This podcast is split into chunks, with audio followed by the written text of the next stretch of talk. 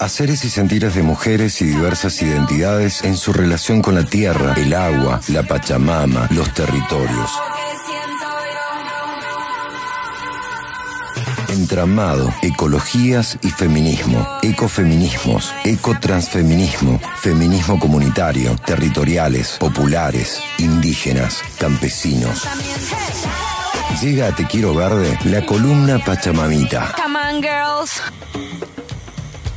Hemos dicho mucho del mentado centro verde de transferencia que se pretendía instalar en la ciudad de Río Ceballos, polémico por cierto, y ahora viene una vecina de Río Ceballos a decir mucho más, pero lo va a contextualizar la Cele, a quien le damos la bienvenida y la saludamos. Hola Cele, ¿cómo estás? Hola queridos, ¿cómo están? Muy buenas tardes. Muy bien, Cele, querida. Expectantes para compartir y escuchar este testimonio tan importante de Marcela Magluf.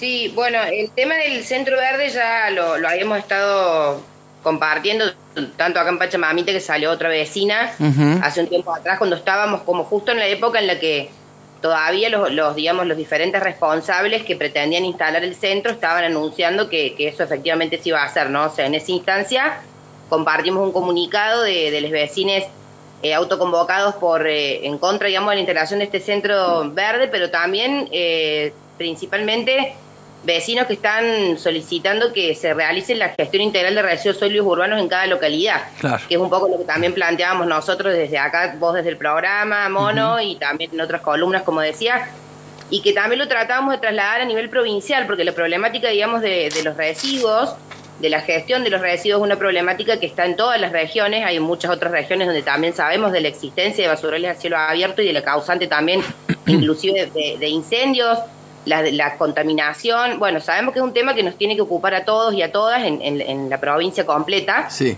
Entonces también creo que este, este, estas acciones y esta organización de vecinos y vecinas de alguna manera también está señalando ¿no? un camino. Evidentemente acá ha habido una preocupación de estos vecinos y vecinas y una ocupación en tomar asunto y tomar cartas sobre lo que estaba pasando con respecto a esta planta porque tenía un montón de situaciones irregulares eh, y por eso es que los vecinos empiezan a reclamar y a pedir. En realidad, en primera instancia se pide que se les, se les, se les brinde información.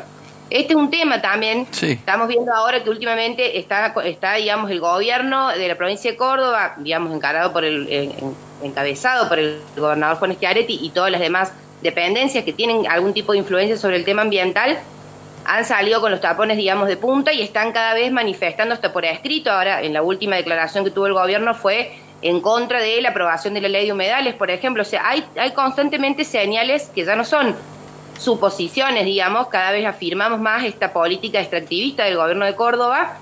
Y creo que este también es una arista, y eso es lo que también señalaban los vecinos. O sea, falta de información, diciéndoles que el intendente se iba a juntar con ellos y después eh, eh, clavándolos, digamos, no yendo a las reuniones que acordaba eh, ir, digamos, el intendente de Río Ceballos y así un montón de otras, de otras situaciones con otros funcionarios.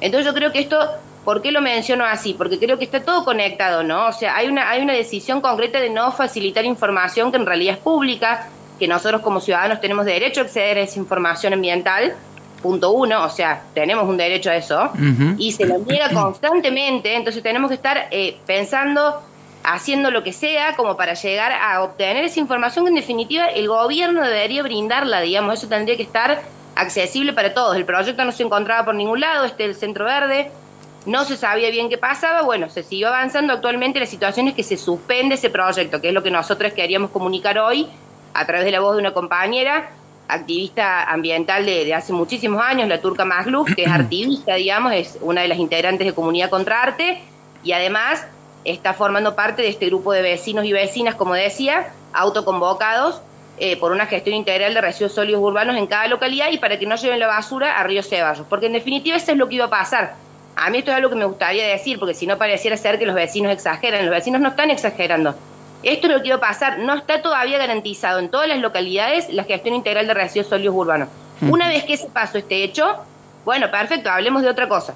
Pero primero tiene que estar garantizado eso, porque si no se hacen las cosas adelantadamente, hay 43 millones de pesos que no se sabe qué va a pasar con esa plata, y, así una sucesiva, digamos, eh, cantidad de acciones que son todas bastante inexplicables y flojas de papeles. Entonces, esa es la realidad concreta de lo que ha pasado con este eh, centro verde, de transferencia y demás en la ciudad de Río Ceballos. Entonces lo tomemos también como un ejemplo en el sentido de poder aprender de lo que nos va pasando en la vida y tratemos de, estar atentos y atentas todos quienes estén escuchando y quienes conozcan este caso para que también veamos qué va a pasar en otras regiones, ¿no? Porque quizás esto, después del año que viene, una vez que pasen las elecciones, es un tema que vuelve a estar en agenda y está bueno que estemos preparados y preparadas y que sepamos que puede llegar a pasar algo similar a lo que estuvieron intentando implementar acá en, la región de Sierras Chicas, digo acá porque yo soy de esta región, puntualmente en la ciudad de Río Ceballos, ¿no?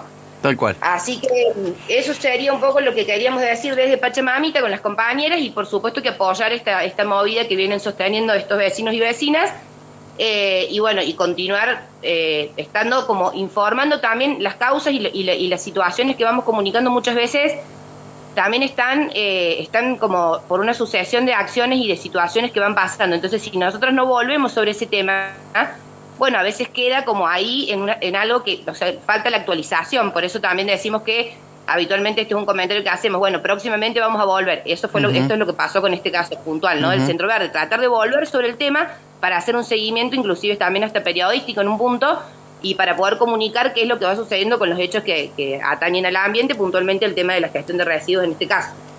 Perfecto, Cele. En concreto, el Centro Verde de Transferencia finalmente no se va a hacer. ¿Te parece que le escuchemos a Marcela Magnuf? Dale, le escuchemos. Un abrazo, Cele, querida. Un abrazo. Un abrazo para todos.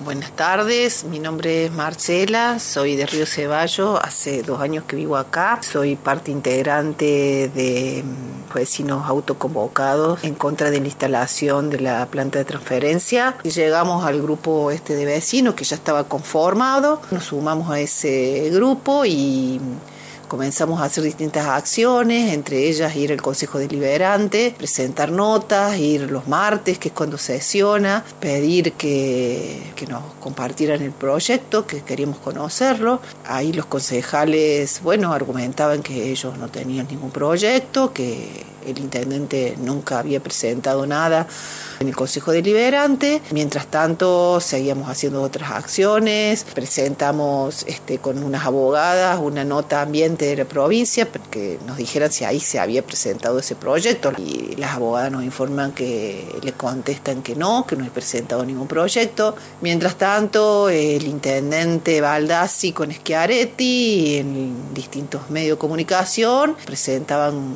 como que el Centro Verde ya era un hecho que se reunían con los otros intendentes, que de las otras nueve localidades que iban a traer la basura a, a, este centro de transferencia y que todo iba viento en popa y que iba a empezar a funcionar en el 2023. Bueno, a raíz de la presión que pusimos en el Consejo Deliberante, un día quedó en que el intendente iba a ir al Consejo a dar una explicación sobre esto. Estábamos todos listos para ir y a las 8 de y media de la mañana nos avisan de que no podía asistir el intendente.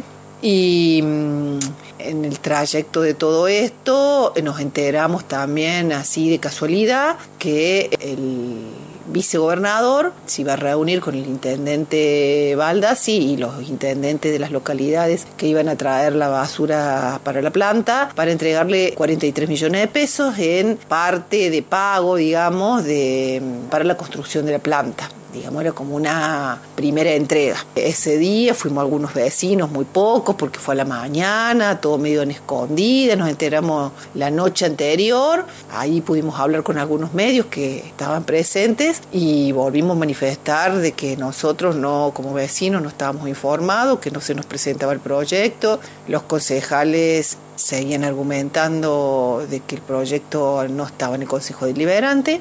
Y un día nos enteramos que eh, el 29 de agosto iba a haber una reunión con el presidente del Consejo Deliberante y otro funcionario más en el barrio Vista, de acá de la de 53 que se iba a hablar sobre el tema de las moscas, que es otra problemática que tenemos acá en los barrios de la 53, y la planta de transferencia. También nos enteramos así de casualidad y este el tema comenzó con la problemática de las moscas, bueno, y cuando se terminó eh, de hablar de ese tema, bueno, planteamos el tema de eh, la planta de transferencia. Ahí el presidente del Consejo Deliberante dijo que bueno, que no, que la planta de transferencia finalmente no se iba a hacer porque no se había conformado el ente que debía conformarse con los intendentes de las Sierras Chicas, que los interesados en traer este, la basura acá y empezó a decir un montón de otras cosas que al final cuando el eh, se planteó el tema de que había que poner plata para hacer el informe de impacto ambiental y los intendentes dijeron que bueno que no tenían esa plata. También que mm, como al ser una planta de transferencia eh, se debería traer eh, una basura que ya tenía que estar tratada o sea que había tenía que haber una selección ya un tratamiento de la basura en el lugar de origen.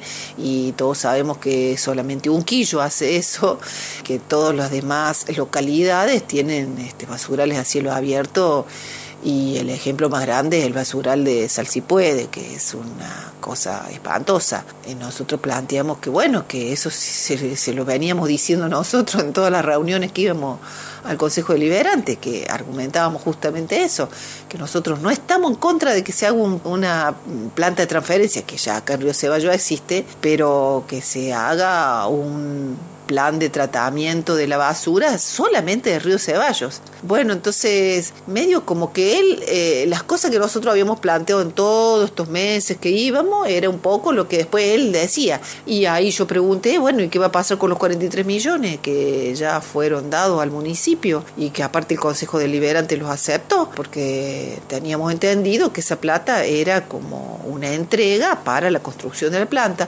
Bueno, que esa plata iba a quedar para hacer un tinglado para la planta de tratamiento de acá de Río Ceballos, porque acá hace falta un tinglado.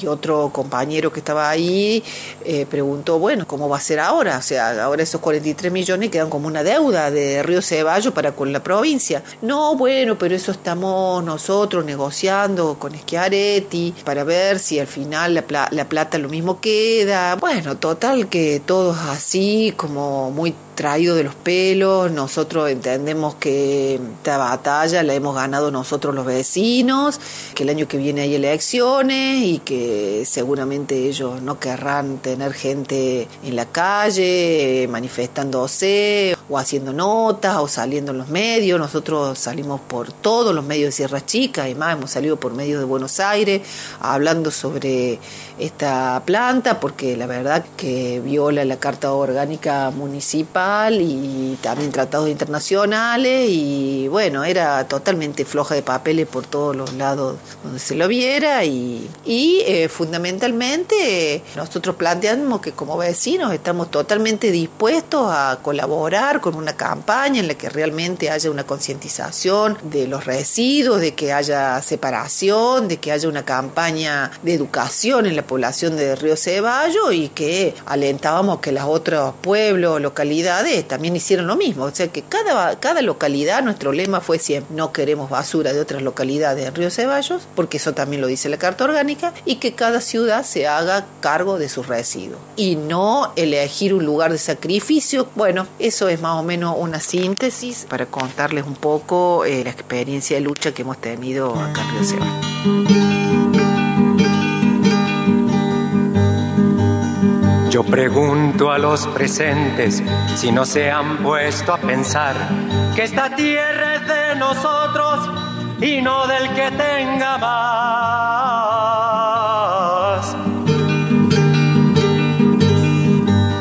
Yo pregunto si en la tierra nunca habrá pensado usted que si las manos son nuestras, es nuestro lo que nos dé.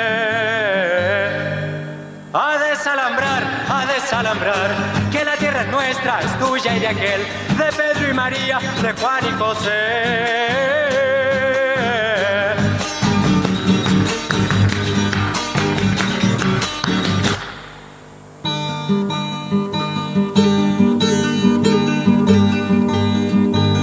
Si molesto con mi canto, alguien que no quiera oír, le aseguro que es un gringo o un dueño de este país.